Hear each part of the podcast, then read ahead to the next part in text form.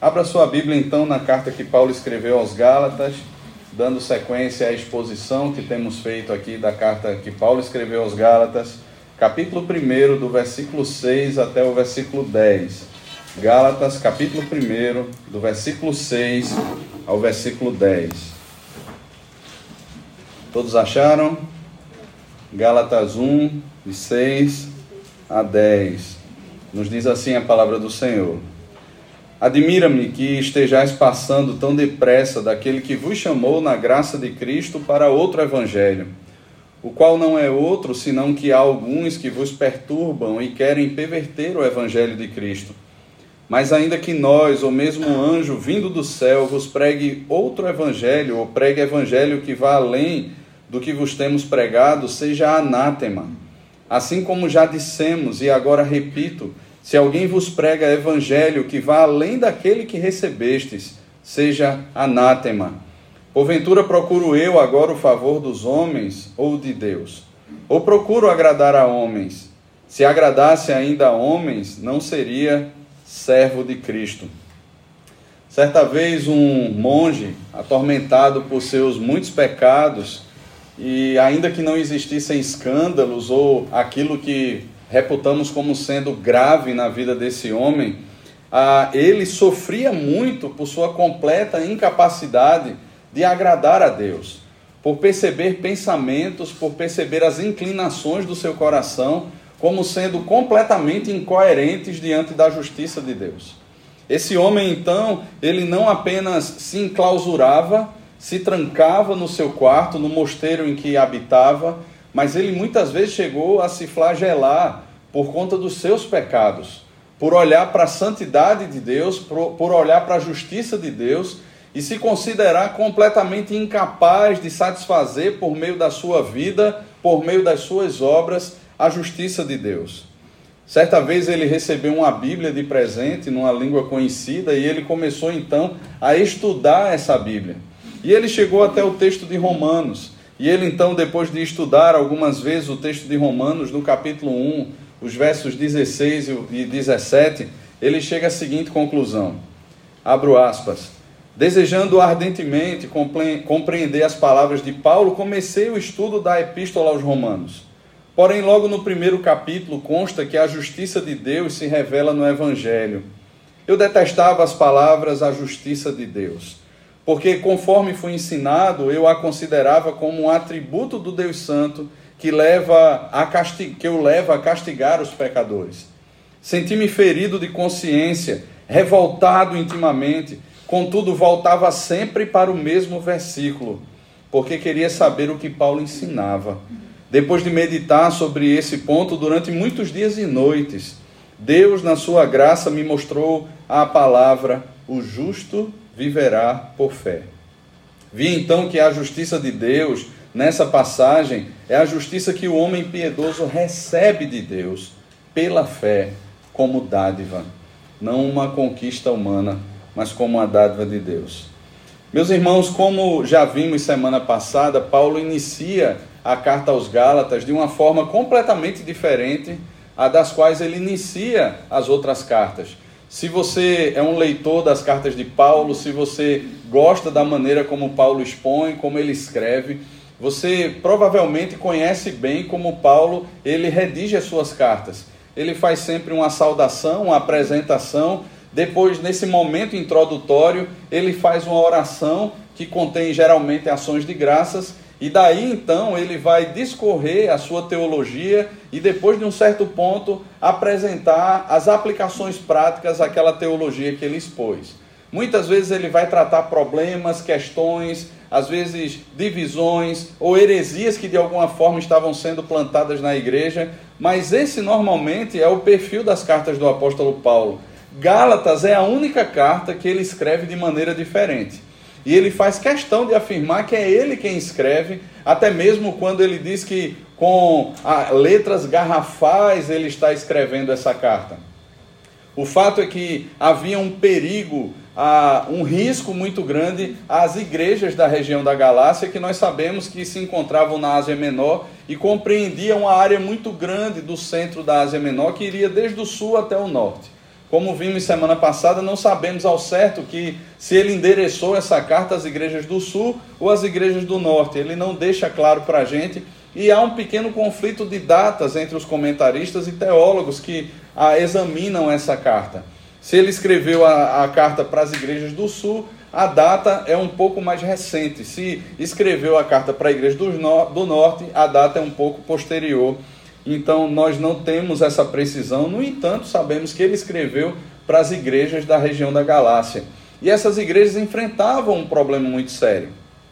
Nós vimos aqui semana passada, vimos que Paulo ele já inicia a carta defendendo a sua apostolicidade, a sua vocação. Ele não era apóstolo por parte de homens, ele foi vocacionado pelo Senhor e estava a serviço do Senhor.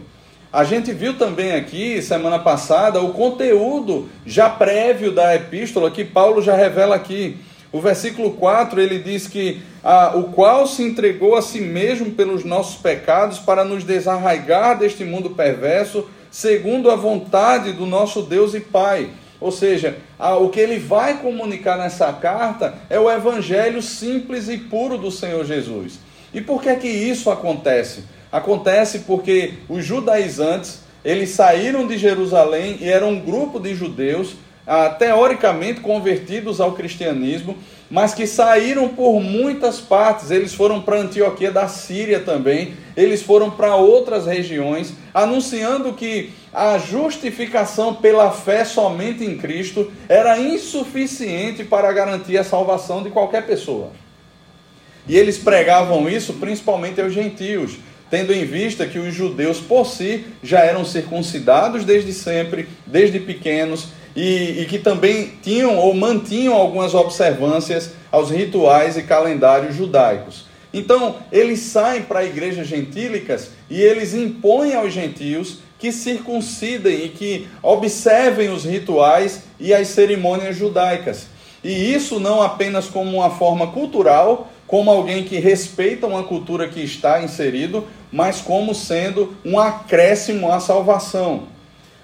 Vimos aqui então, irmãos, que esse é um desafio enorme, porque não se pode acrescentar nada, ou dizer ou pensar que alguma coisa é necessária a se acrescentar ao que Cristo fez, é diminuir a obra de Cristo e diminuir a glória que é devida a Cristo.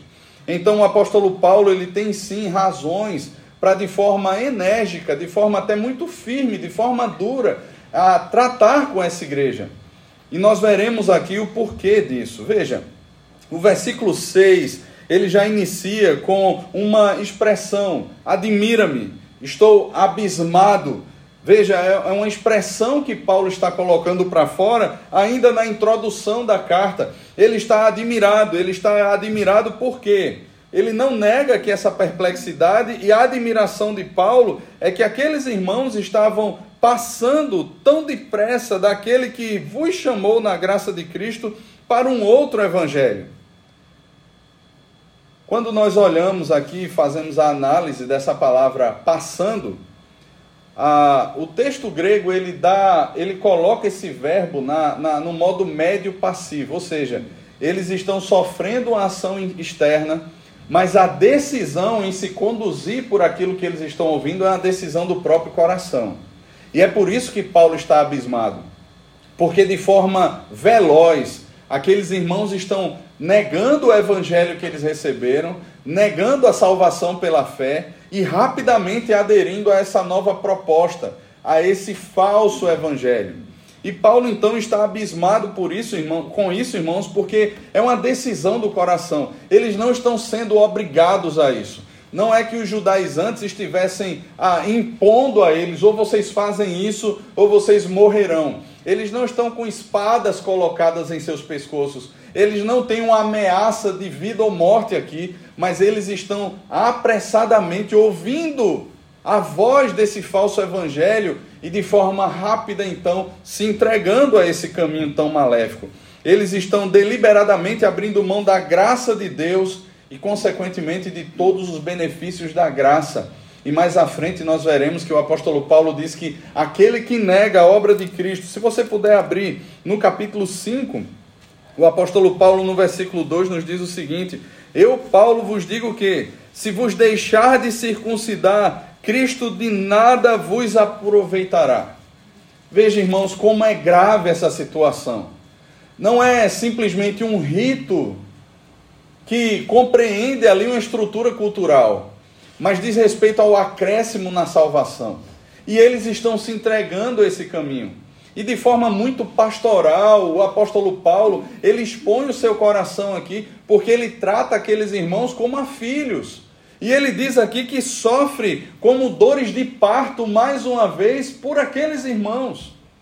Porque a partir do momento, irmãos, em que abrimos mão da obra suficiente de Cristo, a partir do momento em que acrescentamos algo, nós estamos abrindo mão completamente daquilo que Cristo fez.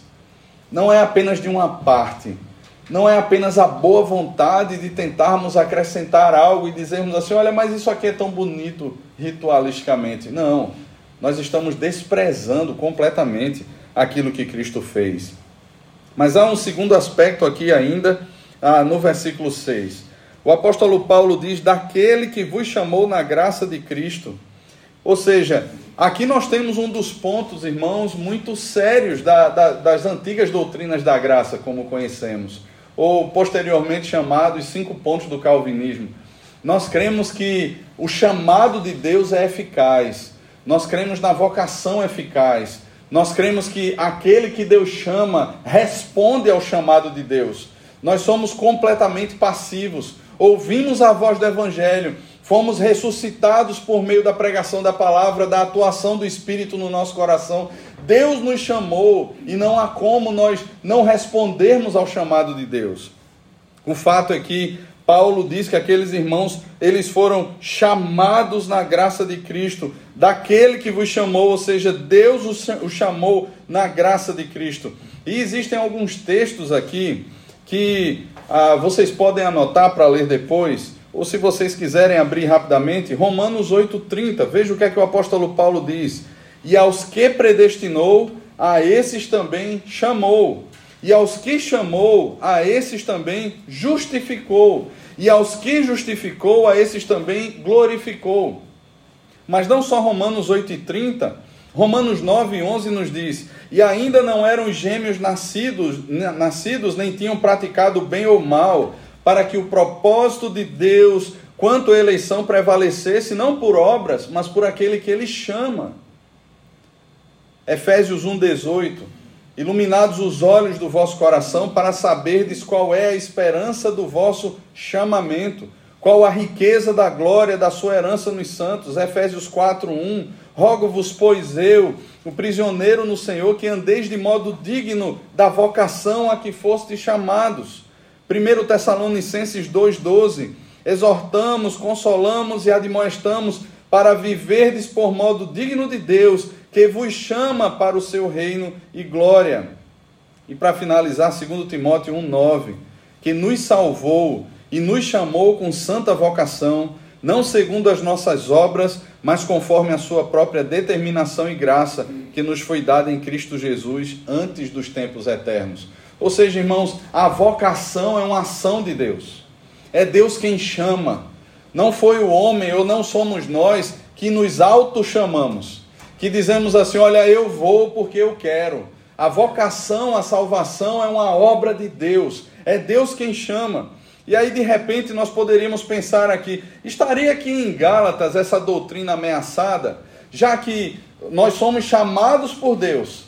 E nós lemos aqui no texto de Romanos, no capítulo 8, versículo 30, que aos que chamou, justificou, aos que justificou, a esses também glorificou. Seríamos nós Seríamos nós aqui percebendo, olhando para a carta de Gálatas, agora teríamos na nossa mente interrogações sobre a eficácia do chamado de Deus? De forma alguma, irmãos. Pelo contrário, o fato de Paulo escrever essa carta, o fato de Paulo estar preocupado com aqueles irmãos, o fato de Paulo encaminhar essas advertências e essas exortações àquela igreja, comprovam que de fato o apóstolo Paulo percebeu a ação graciosa de Deus Aqueles irmãos receberam o Espírito Santo de Deus, de fato eram crentes, mas estavam sujeitos, assim como nós estamos, a falsos evangelhos que são, pregados também nos nossos dias.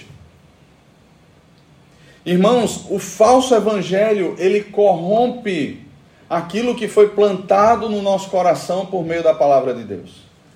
E nós temos, irmãos, falsos chamados também nos nossos dias. Existem propostas falsas que são lançadas todos os dias para mim para você, e isso acontece de forma dinâmica.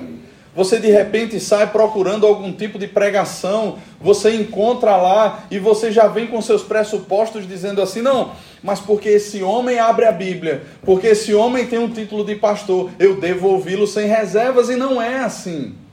Perceba, eles saíram de Jerusalém, eles saíram da igreja a primeira da igreja onde o evangelho ali começou a ser divulgado. Eles saíram a debaixo das asas dos apóstolos Pedro e Tiago, e eles saíram e foram desautorizados pelas igrejas, anunciando que ah, era necessário algo mais a se acrescentar à obra de Cristo. Irmãos, vejam só, eles parecem que são crentes de fato, mas não são.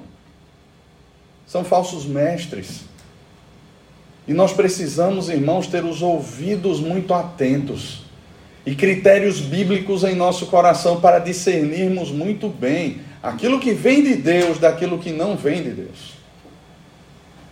O apóstolo Paulo acrescenta aqui no versículo 7, ainda no final do versículo 6, entrando no versículo 7, ele diz: Para outro evangelho, e aí ele complementa, o qual não é outro.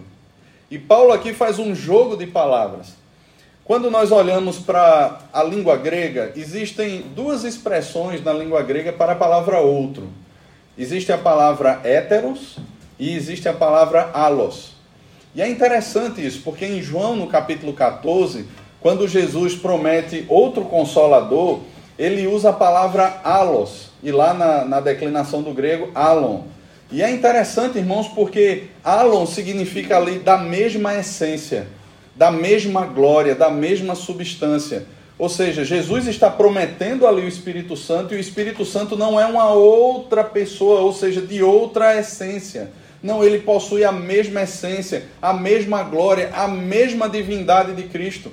O Espírito Santo não é como algumas seitas pregam, uma força, e até como muitas igrejas evangélicas têm pregado apenas como um poder como algo que me dá poder para fazer com que as coisas aconteçam, para coisas miraculosas, coisas extravagantes, coisas extraordinárias acontecerem. O Espírito Santo é uma pessoa e da mesma essência do Pai e do Filho, com a mesma glória, com a mesma honra e majestade. E Paulo usa ali, e Jesus usa ali a mesma expressão, ou seja, da mesma essência, a palavra alos. Aqui Paulo faz um jogo de palavras. Quando Paulo fala para outro evangelho, ele usa a palavra héteros, ou seja, é de uma essência diferente, é de uma natureza diferente. Não é a mesma essência. E veja como isso aqui Paulo coloca de maneira grave. Olha, parece ser o evangelho, porque afinal de contas eles falam sobre Cristo. Eles usam o nome de Jesus, mas Paulo diz a essência deles é, dele é completamente diferente, é um outro evangelho. Não é a mesma coisa que nós pregamos a vocês. E aí depois ele diz o qual não é outro, e ele usa aí a palavra alos agora. Mas tudo isso para reforçar essa ideia de que é uma coisa completamente distinta daquilo que ele havia anunciado. Completamente diferente. Paulo quer que aqueles irmãos ali eles tenham uma consciência de que aquilo que eles estão ouvindo e apressadamente aderindo não é a exposição fiel da palavra de Deus, não é o evangelho que Deus ou que Cristo revelou ao apóstolo Paulo, não é aquilo que Pedro prega, não é aquilo que os cooperadores de Paulo também ensinaram, não é aquilo que deve ser ensinado. E o apóstolo Paulo, então, de maneira tão enfática, ele usa essas palavras. O conteúdo que estava seduzindo e fazendo com que aqueles irmãos eles mudassem tão rapidamente precisava ser denunciado. Irmãos, num tempo onde o politicamente correto, onde de repente a tolerância ela se faz presente inclusive nas igrejas e nos púlpitos, nós precisamos denunciar de forma clara e de forma intrépida o falso. Precisa ser notado precisa ser denunciado e de maneira alguma ouvido nem seguido. Irmãos, precisamos ter critérios bíblicos, um coração que é biblicamente orientado para rebater as falácias dos nossos dias. Só que essas falácias, irmãos, elas sempre vêm muito bem disfarçadas. Como já falei, a Bíblia é aberta, um pastor está pregando, e muitas vezes começamos ali nesse processo a dizer assim: é verdade, eu preciso da salvação, mas ao mesmo tempo eu preciso estar presente em todas as programações da igreja. É verdade, eu preciso da salvação, mas ao mesmo tempo eu preciso falar em línguas estranhas. É verdade, eu preciso da salvação, mas ao mesmo tempo eu preciso dar o dízimo. É verdade, eu preciso da salvação, mas eu tenho que servir. Eu tenho que fazer alguma coisa. Nem que eu abra mão completamente da minha família, ou que eu passe a viver uma visão dualista de mundo, eu preciso fazer alguma coisa. Irmãos, muitas vezes essas coisas são postas para nós como sendo acréscimos à salvação e não como sendo resultado da salvação. Nós vemos por muitas vezes aí, ouvimos de muitos, um evangelho que sobrecarrega as pessoas, um evangelho que pesa, um evangelho que não está ali para confrontar muitas vezes os pecados, mas para gerar por meio da manipulação da palavra de Deus pesos sobre as pessoas, para que as pessoas respondam positivamente aquilo que é colocado de púlpito. E nós vemos tantos irmãos sobrecarregados. Tantos que olham para a sua vida e dizem assim: olha, mas eu tenho que fazer isso, eu tenho que fazer aquilo outro, porque é como se a salvação dependesse dessas coisas. E isso precisa ser denunciado, irmãos. E é exatamente isso que o apóstolo Paulo está fazendo aqui. Não se acrescentará nada à salvação. Não podemos acrescentar nada ao que Cristo fez, porque a obra de Cristo ela é suficiente. Porém, existe mais um aspecto aqui nesse primeiro ponto. Paulo diz que há alguns que vos perturbam e querem perverter o evangelho. Se a atitude dos crentes da Galácia, o conteúdo falso desse ensino sobre a, essa justificação incompleta ou essa necessidade de acréscimo estava agora posto sobre a mesa. Os falsos mestres também precisavam ser identificados e suas motivações precisavam ser reveladas, e nós sabemos aqui que eram judaizantes. E eu quero mostrar para os irmãos, abram por favor em Atos, no capítulo 15.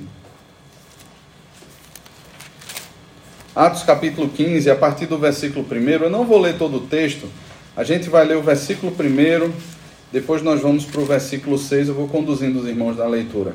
Atos 15, 1. Lucas escreve o seguinte: Alguns indivíduos que desceram da Judéia ensinavam aos irmãos, veja só o ensino: se não vos circuncidardes segundo o costume de Moisés, não podeis ser salvos. Veja só o ensino deles. Vá agora para o versículo 6, do 6 ao 11. Então se reuniram os apóstolos e os presbíteros para examinar essa questão. Essa questão foi trazida por Paulo e Barnabé. Eles passaram, eles viram o que estava acontecendo nas igrejas e eles foram até Jerusalém, que era o centro da igreja, digamos assim, o supremo concílio da igreja estava lá. Eles foram até Jerusalém e levaram essa causa aos apóstolos que estavam lá. Então se reuniram os apóstolos e os presbíteros para examinar a questão. Havendo grande debate, Pedro tomou a palavra e lhes disse: Irmãos, vós sabeis que desde há muito Deus me escolheu dentre vós para que por meu intermédio ouvissem os gentios a palavra do evangelho e crescem. Ora, Deus, que conhece os corações, lhes deu testemunho, concedendo o Espírito Santo a eles, como também a nós nos concedera. E não estabeleceu distinção alguma entre nós e eles, purificando-lhes pela fé o coração. Agora, pois, porque tentais a Deus, pondo sobre a cerviz dos discípulos um jugo que nem nossos pais puderam suportar, nem nós. Mas cremos que fomos salvos pela graça do Senhor Jesus, como também aqueles o foram. Note aqui as palavras de Pedro. Pedro reafirma a salvação por meio da graça, por meio da fé em Cristo Jesus. E aí, irmãos, eles se reúnem em concílio, Tiago também fala, E a partir do versículo 22, nós temos aí uma carta, uma epístola escrita, curtinha, mas é uma epístola escrita, se você acha que são apenas as outras cartas que foram escritas por Paulo, as epístolas gerais também, as pastorais, nós temos aqui uma epístola contida dentro do livro de Gálatas. A partir do versículo 22 diz o seguinte: Então pareceu bem aos apóstolos e aos presbíteros, com toda a igreja, tendo elegido homens dentre eles, enviá-los juntamente com Paulo e Barnabé a Antioquia. Foram Judas, chamado Barsabás, e Silas, homens notáveis entre os irmãos, escrevendo por mãos deles os irmãos, tanto os apóstolos como os presbíteros, aos irmãos de entre os gentios em Antioquia, Síria e Cilícia, saudações. Veja a primeira carta aqui. Saudação, vamos lá. Versículo 24. Visto sabermos que alguns que saíram de entre nós, sem nenhuma autorização, vos têm perturbado com palavras, transtornado a vossa alma, pareceu-nos bem, chegado a pleno acordo, eleger alguns homens e enviá-los a vós outros com os nossos amados Barnabé e Paulo, homens que têm exposto a vida pelo nome de nosso Senhor Jesus Cristo. Enviamos, portanto, Judas e Silas, os quais pessoalmente vos dirão também estas coisas, pois pareceu bem ao Espírito Santo e a nós não vos impor maior encargo além, dessas, além destas coisas essenciais. Veja que coisas são que eles colocam aqui que vos abstenhais das coisas sacrificadas a ídolos, bem como do sangue da carne de animais sufocados e das relações sexuais ilícitas. Dessas coisas fareis bem, se vos guardardes saúde. Essa mensagem, então, ela é encaminhada para a igreja de Antioquia e os irmãos que se reúnem lá leem essa carta e a igreja, então, se alegra com muitos outros ali a, com a palavra do Senhor que lhes é levada. Meus irmãos, vejamos aqui então que esse grupo de homens era um grupo mal intencionado. O versículo 24 deixa claro para nós que ele diz: Visto sabermos que alguns que saíram de entre nós, sem nenhuma autorização, vos têm perturbado com palavras, transtornado a vossa alma. E é o que Paulo fala aqui. O versículo 7 diz: O qual não é outro senão que alguns que vos perturbam e querem perverter o evangelho de Cristo. A grande questão aqui é que esses falsos mestres, eles agiam deliberadamente contra o evangelho. Era uma oposição declarada à obra de Cristo. É como se eles olhassem para Cristo com um certo desdém e impusessem agora sobre a igreja os ritos, a própria circuncisão, como sendo um acréscimo necessário à salvação. Eles não buscavam a glória de Cristo e sim a sua própria glória.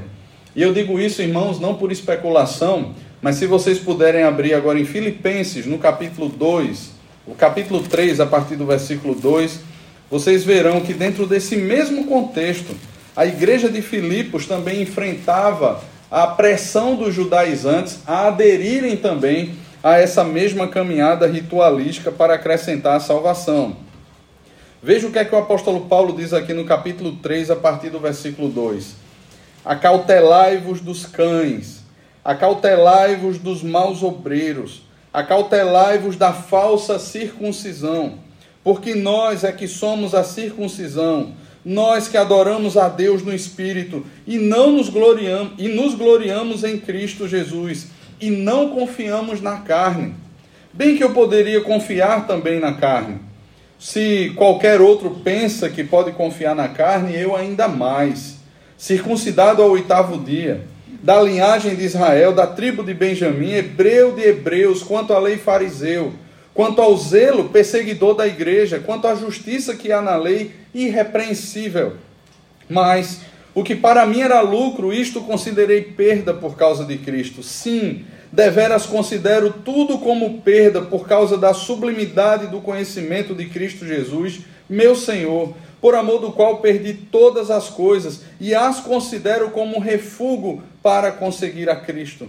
E ser achado nele, não tendo justiça própria, que procede de lei, senão a que é mediante a fé em Cristo, a justiça que procede de Deus, baseada na fé, para o conhecer e o poder da sua ressurreição e a comunhão dos seus sofrimentos, conformando-me com ele na sua morte, para de algum modo alcançar a ressurreição dentre os mortos. Perceba que no versículo 3, Paulo chama aqueles homens de cães. Versículo 2: cães e maus obreiros. Agora veja o versículo 17, ainda do capítulo 3 de Filipenses. Irmãos, sede imitadores meus e observais os que andam segundo o modelo que tem em nós. Geralmente a gente usa esse texto, né, para as coisas mais diversas. Mas o que Paulo chama aqui aqueles irmãos a imitarem o seu procedimento é na crença da suficiência da obra de Cristo na cruz. O contexto aqui é claro. Paulo está afirmando a suficiência daquilo que Cristo fez. E ele está dizendo para aqueles irmãos: não imitem os maus obreiros. Não pensem vocês que podem acrescentar por meio da observância dos ritos da lei, por meio da circuncisão, a acrescentar aquilo que Cristo fez. Não sejam meus imitadores. No que? Nessa afirmação contundente e verdadeira, irmãos, Cristo é suficiente para a nossa salvação. Sede imitadores meus e observai os que andam segundo o modelo que tem em nós. Veja só, versículo 18: Pois muitos andam entre nós, entre nós. Ele não diz aqui fora, não são ameaças fora da igreja, são ameaças presentes dentro da igreja. Muitos andam entre nós, quais repetidas vezes eu vos dizia, e agora vos digo até chorando, que são inimigos da cruz de Cristo. O destino deles é a perdição. O Deus deles é o ventre, e a glória deles está na sua infâmia, visto que só se preocupam com as coisas terrenas. Pois a nossa pátria está nos céus, de onde também aguardamos o Salvador, o Senhor Jesus o qual transformará o nosso corpo de humilhação para ser igual ao corpo da sua glória, segundo a eficácia do poder que ele tem de até subordinar a si todas as coisas. Portanto, meus irmãos amados e muito saudosos, minha alegria e coroa, sim, amados, permanecei deste modo, firmes no Senhor. Notem, irmãos, a gravidade da situação. E talvez você olhe para tudo isso e até diga assim: mas o que é que isso tem a ver com a minha vida? Eu creio na suficiência de Cristo. Eu creio na suficiência da obra de Cristo. Eu creio naquilo que ele fez. Mas deixa eu fazer uma pergunta bem superficial a você. Você já parou para pensar quantas vezes, até mesmo quando você peca, de repente soa no seu ouvido de maneira bem leve aquela palavra: será que você é salvo mesmo? Ou de repente, quando você é convocado para alguma coisa, e de repente você não pode, seja por uma questão familiar, seja por uma questão de saúde, ou seja por uma questão de trabalho, e de repente você ouve: olha, se você não vem, se você não participa, você está negando a fé em Cristo. Será que não bate muitas vezes, ou não já bateu muitas vezes no coração um certo peso, um certo receio, uma certa dúvida? pensando assim: olha, será que eu sou salvo mesmo? Irmãos, o fato é que de alguma maneira o nosso coração se estremece por causa do falso evangelho. Ou nós confiamos plenamente em Cristo, ou nós confiamos plenamente naquilo que ele fez na cruz. E tornamos os nossos atos de obediência à palavra de Deus como sendo ah, algo que vem após essa redenção, ou irmãos, de alguma maneira, não estamos firmes no Senhor. Estamos tentando nos firmar por meio de um falso evangelho, na força do nosso braço, naquilo que de alguma forma podemos garantir. O segundo aspecto desse texto é que precisamos agir com firmeza com os falsos mestres.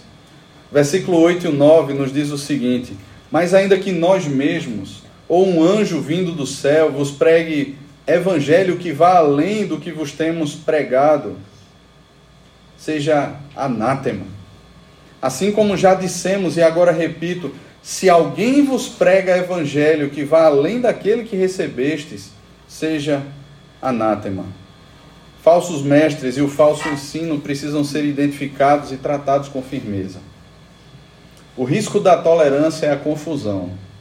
Confusão que promoverá divisões e que exaltará o personalismo, tanto daqueles que conduzem, porque de alguma forma os judaizantes olhavam para si e com a exposição das motivações do coração deles que vimos na carta aos Filipenses, a glória deles está na sua infâmia. O Deus deles é o próprio ventre, ou seja, com isso eles estão olhando para aquela igreja e estão gerando ali os seus adeptos. Estão formando o seu clubezinho diferente daquilo que foi pregado.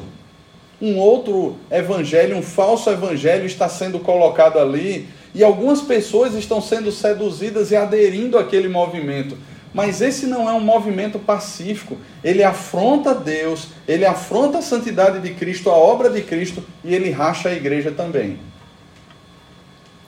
Quando nós olhamos, irmãos, para o nascimento das seitas, todas elas abriram um dia a palavra de Deus e tiveram uma revelação mística. Alguma coisa aconteceu. Eles resolveram sair do quadrado. Não sei se você já ouviu essa expressão por aí. Vocês são muito quadradinhos, vocês precisam sair do quadrado de vocês. A fé de vocês é muito quadradinha, muito racional. Vocês precisam extrapolar essas barreiras. Ou então, o próprio liberalismo, na sua área mais mística, que diz assim: Eu tive uma revelação espiritual desse texto. E o que Deus me mostrou nesse texto aqui é que nós precisamos disso ou aquilo outro. Veja, por que, que gera personalismo? Porque todos nós, de alguma forma, somos criados dentro de uma perspectiva mística. A nossa cultura é uma, é uma cultura mística. E nós geralmente olhamos para essas coisas e dizemos assim: rapaz, se ele está falando isso, de fato Deus deve ter falado com esse homem. Afinal de contas, ele é um homem santo. Afinal de contas, ele ouve a Deus. O download que Deus tem para ele é numa banda larga e é de uma forma diferenciada daquilo que Deus fala comigo. A oração dele é mais poderosa que a minha. Ele está mais na presença de Deus do que eu. E de alguma forma, irmãos, quando passamos a olhar assim, nos tornamos alvo fácil de manipulações. Porque Veja o que lemos aqui na pergunta 3 do Catecismo Maior. A palavra de Deus deixa de ser autoritativa e única regra de fé e prática. E passamos a olhar agora as revelações espirituais, sobrenaturais dadas a um homem, entre aspas, espiritual. E com isso abrimos mão da verdade revelada nas Escrituras para seguirmos as sugestões. É assim que as seitas nascem. E as seitas são divisionistas. Porque de alguma forma, o verdadeiro evangelho, ele confrontará o falso evangelho. Seja por meio da sua crença, ou seja na aplicação do evangelho sendo vivenciado. Eles serão uma denúncia ao falso evangelho. E isso agride as seitas. Então, o que é que as seitas fazem? Elas se isolam. Elas se fecham elas abrem mão de qualquer perspectiva de comunhão, porque se de repente um membro da seita sai para ter contato com um membro de uma igreja onde o evangelho é pregado, ele pode ser contaminado, confundido, gerar problemas aqui no nosso meio. Então vejam, nós não queremos comunhão com ninguém. Imagina a confusão e o risco que as igrejas da Galácia estavam, estavam ah, vivenciando elas seriam daqui a pouco igrejas completamente isoladas do resto da cristandade. Elas seriam igrejas completamente isoladas das outras igrejas. E é exatamente assim, irmãos, que as seitas elas procedem. E é por isso que Paulo ele se põe de joelhos, ele chora por essa igreja. É interessante demais, irmãos, a ver aqui o sofrimento do apóstolo Paulo o zelo que ele tinha por aquela igreja, como aquilo tudo dói no seu coração. Irmãos, eles estavam abrindo mão de Cristo, da salvação e de todos os benefícios conquistados na cruz. E isso precisava ficar muito bem claro e percebido pela igreja. Mas será que Paulo não está sendo muito duro? Como já pensamos antes. Os judaizantes não eram homens que também pregavam a Cristo, mas veja o acréscimo, como é problemático e os desdobramentos dele. Uma ilustração bem simples para você. Você está morrendo de sede. E aí você chega em casa, abre a sua geladeira, pega aquela água pura, cristalina, pronta para você beber. E de repente alguém da sua casa chega com um conta-gotas, com uma gotinha de esgoto que ele retirou lá do canal da Agamenon, de frente ao Hospital da Restauração. E ele pegou só uma gotinha. E ele chega e pinga no seu copo. Aquilo ali contaminou toda a água. Você corre o risco de morrer se beber aquilo. Porque foi só uma gotinha. Mas que contaminou toda a água. Perceba a seriedade do que está acontecendo aqui. Paulo ele sabe os riscos que aqueles irmãos, eu sabia os riscos que aqueles irmãos corriam. Ele possuía tanta convicção e segurança do que ele havia anunciado àquelas igrejas. E eu acho interessante isso, porque ele faz aqui como se fosse uma metáfora. Ele diz o seguinte: Mas ainda que nós, veja, ele se põe junto com os seus cooperadores. Olha, se eu chegasse novamente aí nas igrejas da Galácia, junto com o mesmo pessoal que esteve comigo aí da primeira vez, e vos anunciasse um outro evangelho, que eu fosse maldito. Ele tinha tanta convicção, irmãos, do que ele anunciou naquela ida, na primeira ida para a Galácia, quando aquelas igrejas foram plantadas. Ele tinha uma plena convicção, a certeza do que ele falou ali, do discipulado que ele teve com aquelas pessoas, das suas pregações, que ele chega a dizer isso: olha, se eu voltasse aí e anunciasse a vocês outras coisas, que eu fosse considerado amaldiçoado por Deus. Mas não só isso, vamos lá. Se um anjo reluzente, brilhante, desceu lá da glória para anunciar um evangelho diferente, que esse anjo também seja maldito. E agora, no versículo 9, ele traz essa situação para o que de fato estava acontecendo ali. Assim como já dissemos, e agora repito: se alguém vos prega evangelho que vá além daquele que recebestes, seja anátema. Aqui nós temos, irmãos, um, o que conhecemos na Bíblia como oração imprecatória. Nós encontramos nos Salmos. E encontramos aqui na boca de Paulo também no seu nada politicamente correto, no seu coração nada tolerante com o pecado e com o falso ensino. Ele diz que seja amaldiçoado. Tamanha a gravidade do que estava acontecendo ali. Ele, em toda a sua autoridade apostólica, chamado por Cristo, conhecedor e fiel expositor da palavra ele usa de uma oração imprecatória, rogando a maldição e a condenação de Deus sobre aqueles que deturpam a mensagem do Evangelho. Thomas Watson certa vez disse: há um dito de Lutero que diz: quem Deus pretende destruir, ele deixa que brinque com as Escrituras. Aqueles homens estavam debaixo de condenação por anunciarem aquilo que não era da parte de Deus.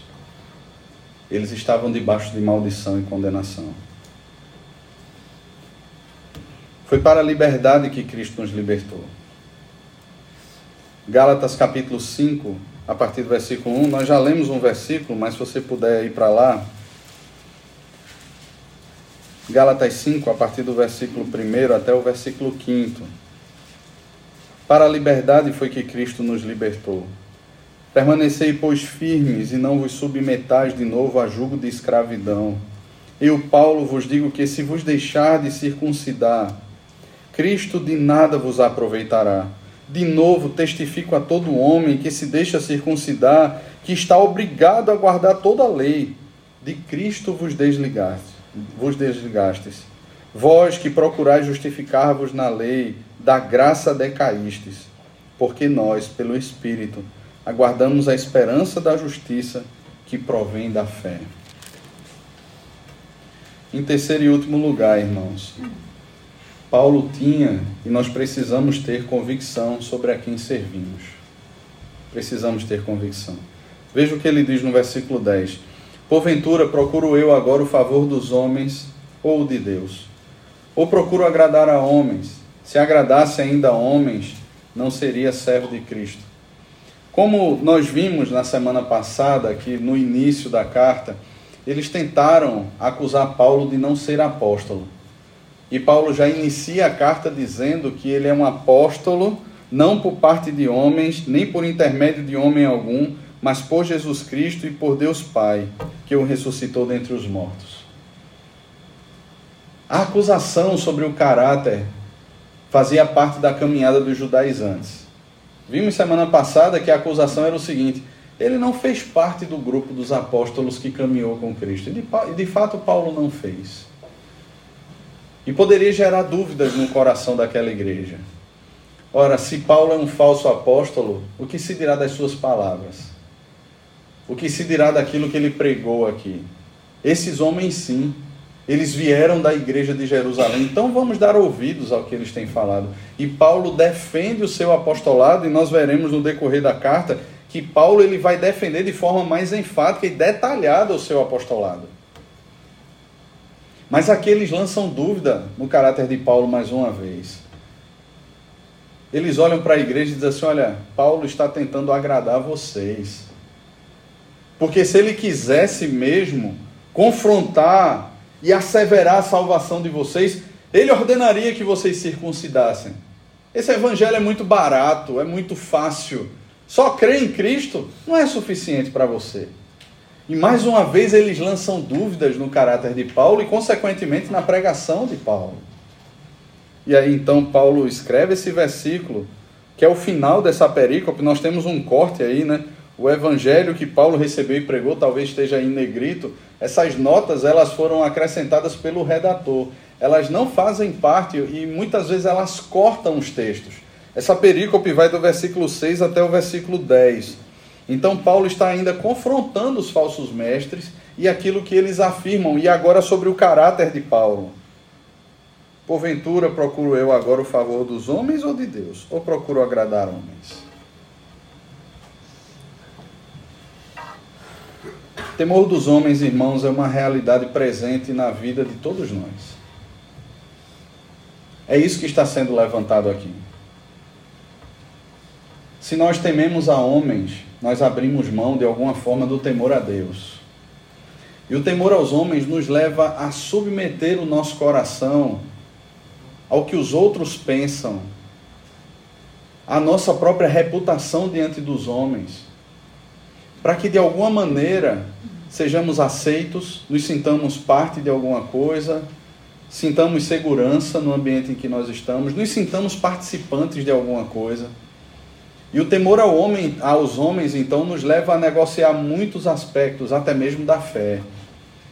Nos leva muitas vezes a uma despersonalização.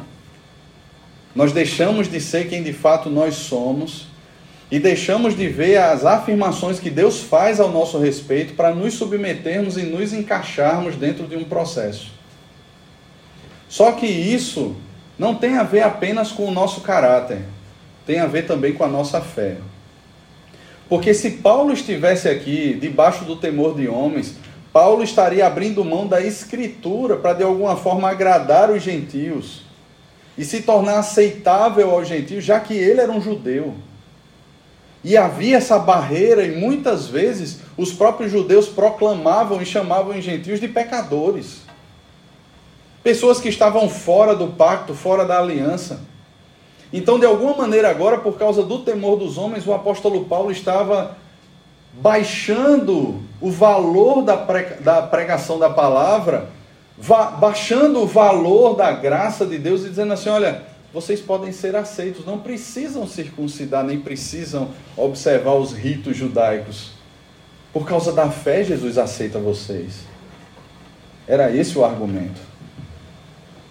Só que Paulo diz assim: eu busco o favor dos homens ou o favor de Deus? E aqui no final ele faz uma afirmação: se eu busco o favor dos homens, eu não sou servo de Cristo. E Paulo é servo de Cristo. Nós lemos Atos 15, nós vimos ali que os próprios, os próprios apóstolos de Jerusalém, Pedro, Tiago, que eram reputados como colunas da igreja, eles olham para Paulo e para Barnabé e estendem a destra da comunhão para eles. E Paulo vai falar isso aqui nessa carta. No capítulo 2 ele faz essas afirmações. Em todo o capítulo 2, na verdade, ele demonstra de forma clara que não vivia segundo o temor dos homens. E ele chega a denunciar o próprio Pedro por desenvolver uma caminhada de temor dos homens. Veja comigo a partir do versículo 11. Quando, porém, Cefas veio de Antioquia, resisti-lhe face a face, porque se tornara repreensível. Com efeito, antes de chegarem alguns da parte de Tiago, comia com os gentios. Quando, porém, chegaram, afastou-se e por fim veio a apartar-se. Veja só, temendo os da circuncisão. E também os demais judeus dissimularam com ele, a ponto de o próprio Barnabé ter se deixado levar pela dissimulação deles. O próprio Barnabé também sucumbiu ao temor dos homens. Quando, porém, vi que não procediam corretamente segundo a verdade do evangelho, disse a Cefas, na presença de todos: Se sendo tu judeus, vives como gentio e não como judeu, por que obrigas os gentios a viverem como judeus? Veja o tamanho do confronto, irmãos. O que Paulo está mostrando para aquela igreja é o seguinte: meus irmãos, eu não busco agradar homens. Eu sou servo de Cristo. Versículo 19: Porque eu, mediante a própria lei, morri para a lei a fim de viver para Deus, estou crucificado com Cristo. Logo, já não sou eu quem vive, mas Cristo vive em mim. E esse viver que agora tenho na carne, vivo pela fé no Filho de Deus, que me amou e a si mesmo se entregou por mim. Não anulo a graça de Deus, pois se a justiça mediante a lei segue-se que morreu Cristo em vão. Veja, irmãos, que declaração tão preciosa e o contexto em que ela se encontra. É num contexto onde o próprio Pedro, o próprio Barnabé a, cederam à dissimulação dos judaizantes e passaram a, a, de alguma forma, se apartar dos gentios. Passaram de alguma maneira a querer exigir a circuncisão. E Paulo diz: Olha, eu resisti. Mas por que eu resisti? Porque eu estou crucificado com Cristo. Não sou eu mais quem vivo, mas é Cristo quem vive em mim. É isso que não deixa espaço no meu coração para temer aos homens, para viver um outro evangelho, para abrir mão daquilo que é verdade, seja por preço financeiro, seja por preço da própria vida. Eu não abro mão da verdade do evangelho, afinal de contas, eu já morri com Cristo. A vida que eu tenho agora não é mais a minha vida. Em Atos 20, no, no, em Atos capítulo 20, o versículo 24, o mesmo Paulo chega a declarar para os presbíteros de Éfeso, o mesmo contexto, irmãos. Paulo diz que se levantarão lobos do meio daquela igreja e devorarão ou tentarão devorar o rebanho. E ele diz, irmãos, olha, eu estou indo para Jerusalém. É para lá que o Espírito tem encaminhado meu coração. Deus está me dirigindo para lá. E lá me aguardam cadeias perseguições, tribulações. Mas olhem por vocês e olhem pelo rebanho de Deus que está entre vocês. Guardem o rebanho de Deus que está entre vocês. E no versículo 24 ele diz: Porque eu não considero a vida preciosa para mim mesmo, mas há um alvo. E ele diz: Contanto que complete a minha carreira, o ministério que recebi do Senhor para anunciar o evangelho da graça de Deus. E lá no final da sua vida, irmãos, quando ele escreve a sua última carta a seu filho amado na fé, a Timóteo, ele diz: Timóteo, eu combati o bom combate, eu completei a carreira, a mesma carreira que o Senhor Jesus lhe chamou para viver para anunciar o evangelho da graça de Deus. Foi essa carreira que o levou à prisão, foi essa carreira que o condenou, foi essa carreira que fez com que ele fosse decapitado, mas foi essa carreira que fez, que proporcionou que ele fosse recebido na glória pelo Senhor e recebesse a coroa da justiça das mãos do próprio Senhor Jesus.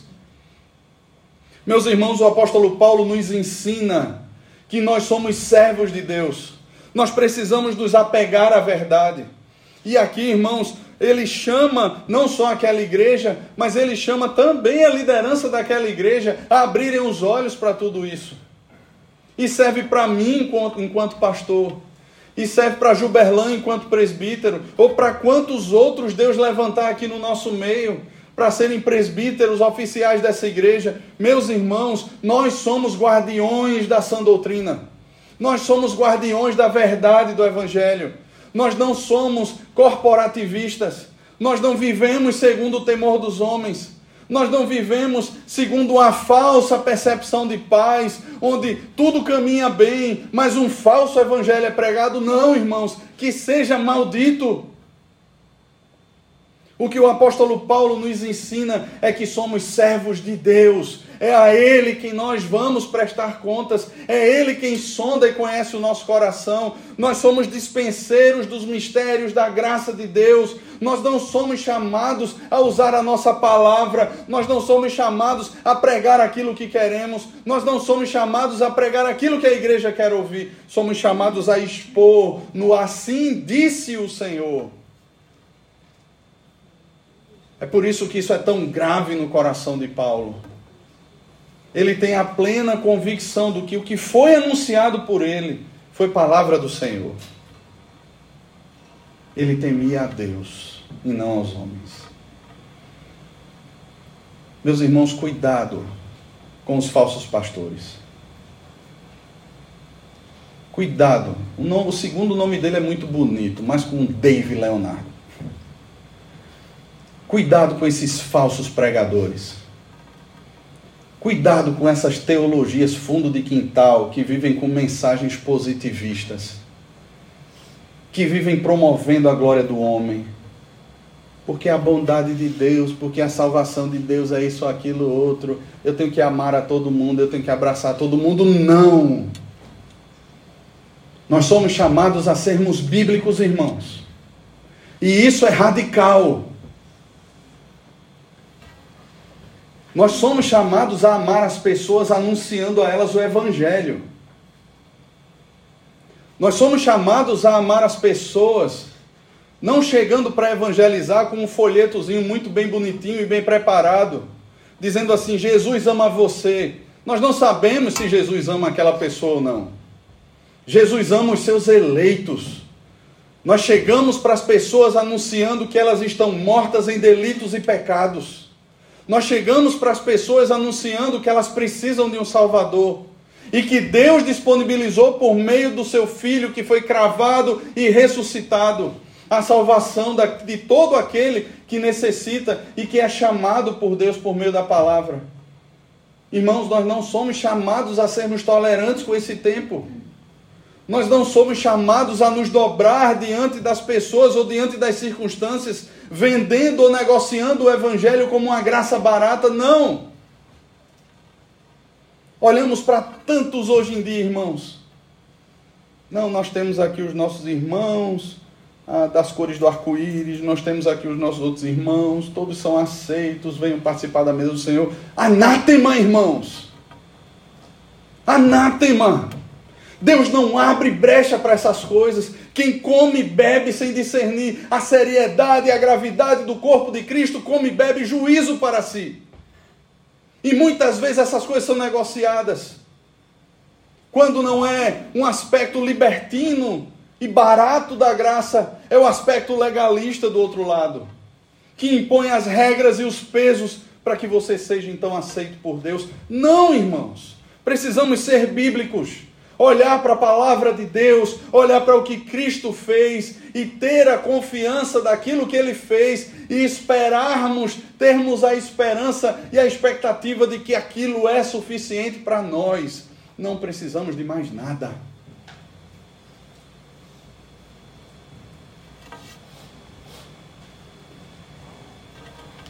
Meus irmãos, Cristo é suficiente para nós.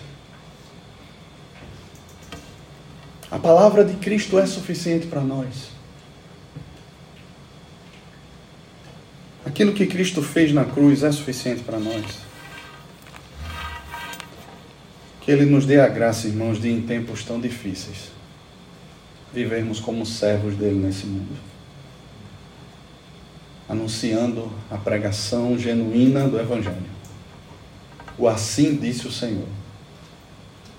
Vivendo como servos de Deus. Observando esse mundo de maneira bíblica. E assim glorificando a Deus com a nossa vida.